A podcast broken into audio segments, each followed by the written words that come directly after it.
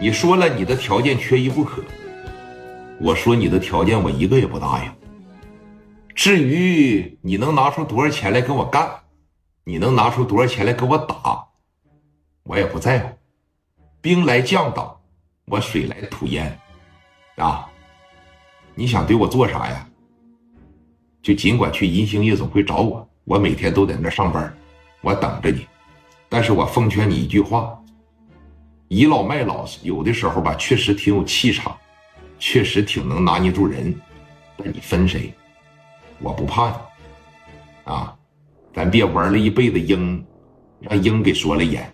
到最后，你这一艘大船要是在我这小阴沟里边翻了，你就是在自取其辱。我把话给你放这儿，啊，你听好，你今天就是不找我，我也会找你。你说什么？听我把话说完。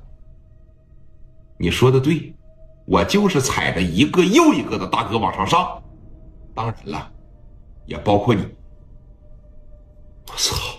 就这句话一说出来啊，九姐后边那几个老爷们儿啪的一拍桌子，你来，你真拿你自个儿当个腕儿了是吧？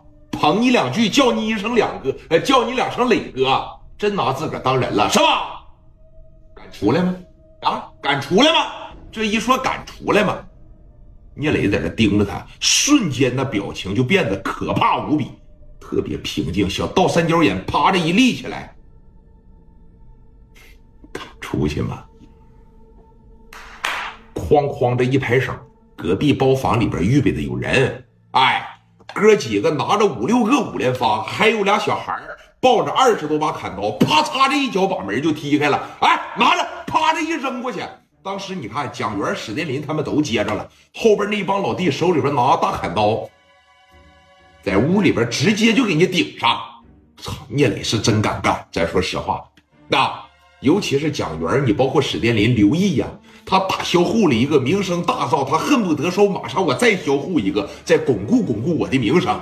刘毅当时手里边也拿着五连发，就在这瞅着杨九妹，就说了，刘毅就说了，你要是再在这嘚嘚呵呵，我扒着一炉炭火朝你大盒子上哐我就开一枪，怎么的？还九大姐，在我眼里边你就是个臭大姐，知道吧？给围着了。我问问你，你要是说杨九妹的情况下，你能想象到吗？就这么狂，小孩儿比自个儿小十多岁呀。那你看人家给家伙事瞪出来了，万万没有想到聂磊在这个地方吧，敢他妈和他动手，这是让杨九妹做梦也想不到的事情。说了这么一句话啊，老弟呀，行啊。你今天对姐的所作所为啊，我看在眼里，我记在我的心里。你等我给你算账啊！这一说走，扭头就要走。门口四五个老弟在门口这把着，俩人拿着砍刀，有个兄弟拿个五连发，说啥也不让他们过。哎，杨九妹就推他起来，起来！一个女人你能有多大劲儿啊？